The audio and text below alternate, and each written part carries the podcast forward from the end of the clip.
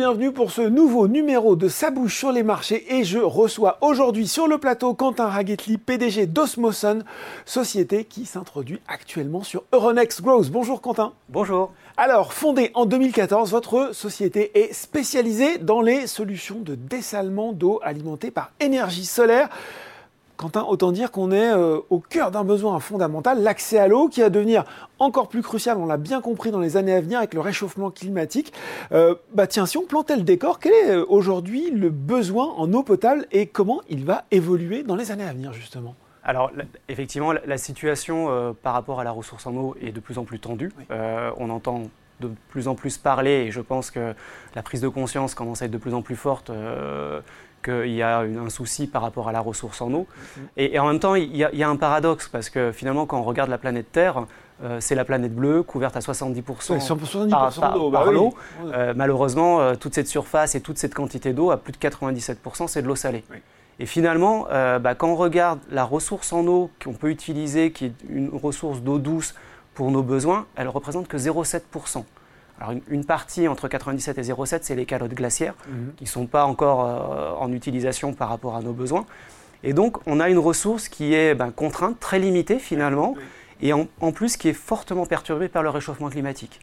Euh, brutalité des changements de pluviométrie, euh, augmentation des températures, et tout ça bouscule énormément l'accès à la ressource. Et puis d'un autre côté, on a une demande qui ne fait que croître.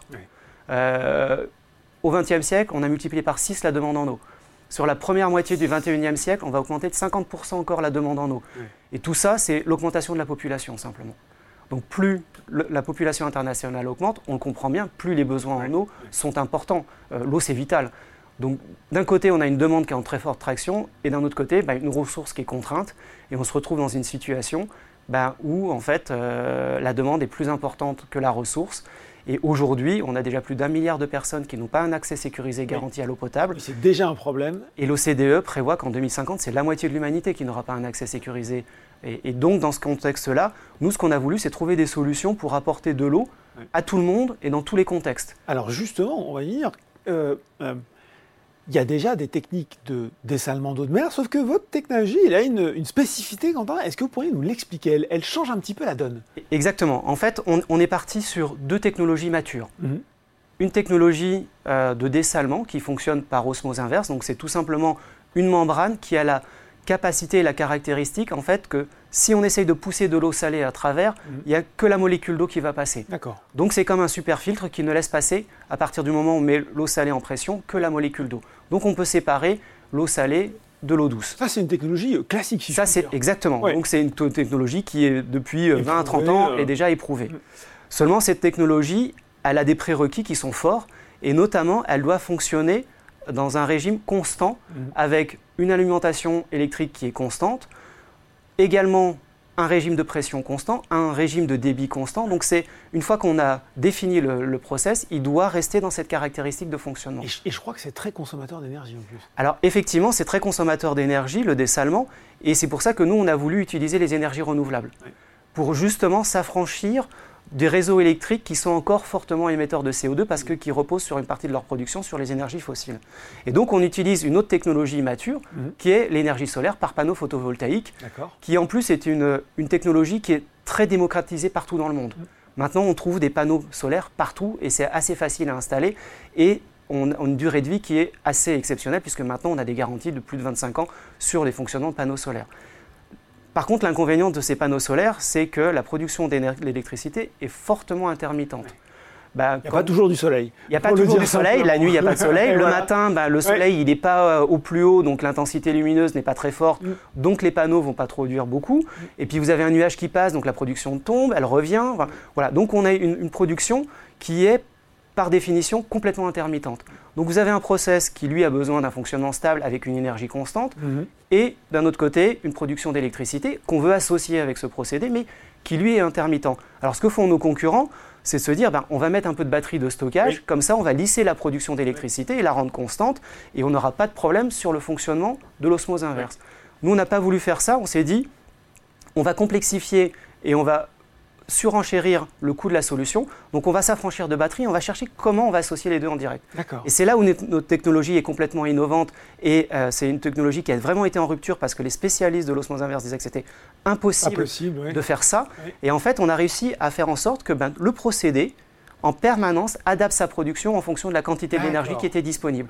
Et on a mis euh, un équipement spécifique qui nous permet de contrôler en permanence la pression dans le, euh, de, manière mécanique, sans mmh. recours à de l'énergie mmh. euh, électrique, et également des algorithmes intelligents qui nous permettent en permanence d'affiner, de, prédire quelle est la, puissance électrique maximale disponible et de, de, recalculer en permanence les variations de production. Ça veut dire qu'on peut continuer à produire, peut-être un petit peu moins, mais uniquement avec de l'énergie solaire, quand je vous oui, écoute, si j'ai bien compris. En fait, j'ai presque envie de dire que le moindre rayon de soleil, on garantit qu'on est capable de produire la moindre goutte d'eau dessalée.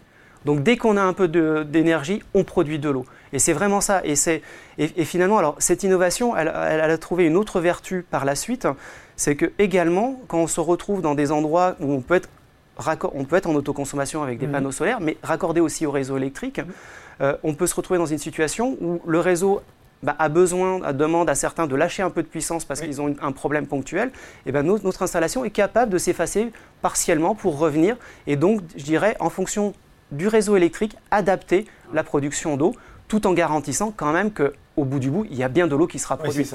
Parce que l'eau, c'est facile à stocker. Et donc, on peut stocker de l'eau et puis euh, voilà. Bon, vous voyez venir, Quentin, c'est très beau sur le papier, mais est-ce que c'est opérationnel? Est-ce qu'il y a déjà des unités de dessalement euh, Osmosen qui sont installées, qui fonctionnent? Alors oui, c'est, très opérationnel, euh, puisque de, comme vous l'avez dit, a été créé en, en 2014, mais aujourd'hui, à date, on a plus de 60 unités qui sont en fonctionnement à, travers le monde pour des tailles complètement euh, diverses, euh, de petites capacités jusqu'à des capacités beaucoup plus importantes.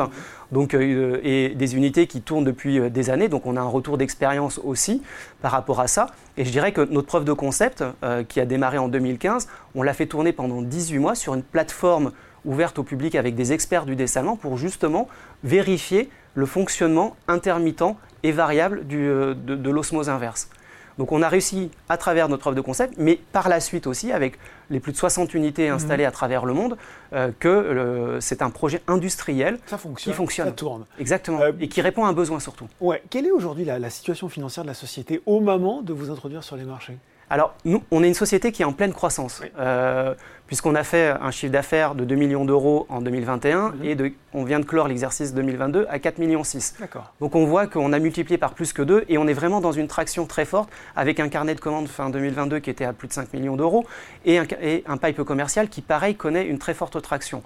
Alors, tout ça, c'est lié parce qu'on a on est très actif commercialement à mhm. l'international dans, dans, dans, beaucoup de zones où on se développe, hein, mais également parce qu'on a un marché euh, qui, est, aussi en très forte traction, bah parce qu'on s'aperçoit que les besoins en, ressources d'eau potable complémentaires avec le dessalement, eh ben, on le retrouve dans toutes les géographies, tous les continents, tous les pays. Tout le monde est concerné hein, finalement. Euh, pour revenir justement à cette euh, opération, on a dit technologie innovante, de fortes perspectives de croissance, vous venez de le dire, des ingrédients qui motivent cette introduction en bourse. Vous levez 8 millions d'euros. Question rituelle, si j'ose dire, ça vous sur les marchés. Quelle priorité vous êtes-vous fixé avec euh, les sommes que vous allez lever justement? Alors effectivement, alors, le, sur, sur, la levée de 8 millions, on a clairement identifié différents besoins. Oui. On a un premier besoin qui est vraiment lié à de la croissance commerciale organique. Donc, euh, on est aujourd'hui, alors on est une PME française, on conçoit, on fabrique euh, en France et puis après on exporte et on installe dans, les, dans les, pays où on s'implante. Euh, voilà, on est dans plus de 30 pays. Et on a besoin aujourd'hui aussi de commencer à mettre de la présence locale en permanence dans ces pays-là. Aujourd'hui, les forces commerciales sont en déplacement permanent, mais si on veut, on, a de plus en plus de sollicitations euh, du fait de notre notoriété sur les installations qui ont été mises en place. Et pour y répondre, il faut qu'on franchisse le pas d'installation locale et donc avoir de la ressource pour pouvoir accélérer cette croissance organique qui, nous tracte. Donc ça, c'est vraiment une partie euh, à plus de 45% sur le, qui va être dévolue à ça. On a une autre partie, on est une entreprise innovante. Mhm. Donc on continue. On a toujours un gros programme d'innovation, de RD et d'innovation pour améliorer, développer des nouveaux outils, continuer à être plus performant, plus écologique et avoir une réponse aussi plus économique. Donc 20% est dédié à notre feuille de route innovation et RD. Et enfin, on a également une partie qui est sur une réflexion plutôt d'accélération encore de la croissance, mhm. avec de la croissance externe et éventuellement des participations ou des acquisitions. Allez chercher éventuellement euh, ben voilà, quelque chose qui pourrait compléter votre offre. Euh, qu'est-ce que ça nous donne potentiellement en termes d'objectifs financiers tout ça? Alors, en termes d'objectifs financiers, euh, notre cible, c'est qu'en 2025, on soit à peu près un chiffre d'affaires de 20 millions d'euros, avec un EBITDA positif de l'ordre de 10% par rapport au chiffre d'affaires. Sachant qu'en 2022, c'était l'année de bascule aussi où on est passé en EBITDA positif. D'accord. Euh, et on va continuer cette traction euh, en 2027 avec un chiffre d'affaires de 48 millions d'euros, toujours avec un EBITDA qui, lui, à ce moment-là, va dépasser un peu les, 20%. Donc on voit qu'on est sur une très forte traction sur le chiffre d'affaires et également cette évolution sur la rentabilité. Ouais. Euh, je le disais, euh, et on va peut-être finir là-dessus, euh, Quentin, Osmoson, elle est au carrefour finalement des préoccupations actuelles. J'imagine que sa notation extra-financière, on n'en a pas encore parlé, est excellente. De quoi convaincre un investisseur, et peut-être même les plus jeunes d'entre eux, tiens, qui voudraient donner du sens à leur placement. On y est là. Exactement. Alors, effectivement, on, a on, est une, société qui est très sensible effectivement sur les critères extra-financiers mmh. aussi tout ce qui est environnement social et, euh, bonne gouvernance. Euh, il faut savoir qu'en 2019, quand on a fait une levée de fonds, on a des fonds d'impact qui sont rentrés et qui euh, nous demandent régulièrement des reportings en termes de RSE et tous ces critères ESG. Et là, en début d'année, on est avec Etifinance, on a fait une notation pour voir où, est-ce qu'on en était et on ressort avec une note de 72 sur 100 qui est élevée par rapport à l'ensemble des PME où le benchmark d'Etifinance sur des PME français industriels est de l'ordre de 25. Ah oui 72 contre 25 en moyenne. Exactement. C'est pas mal. bon ben voilà, merci beaucoup en tout cas euh, euh, pour, cette, euh, pour ces explications, hein, Quentin Raguetli, PDG d'Osmoson, qui rentre en bourse très bientôt. Merci Quentin. Merci. Et si vous avez été convaincu par cette présentation, eh bien l'offre, elle est elle ouverte jusqu'au 4 juillet pour un prix de l'action compris entre 5,10€ et 6,90€ bien sûr. C'est éligible au PEA PME. Ça bouge sur les marchés, c'est fini pour aujourd'hui, mais on se retrouve très bientôt pour un nouveau numéro.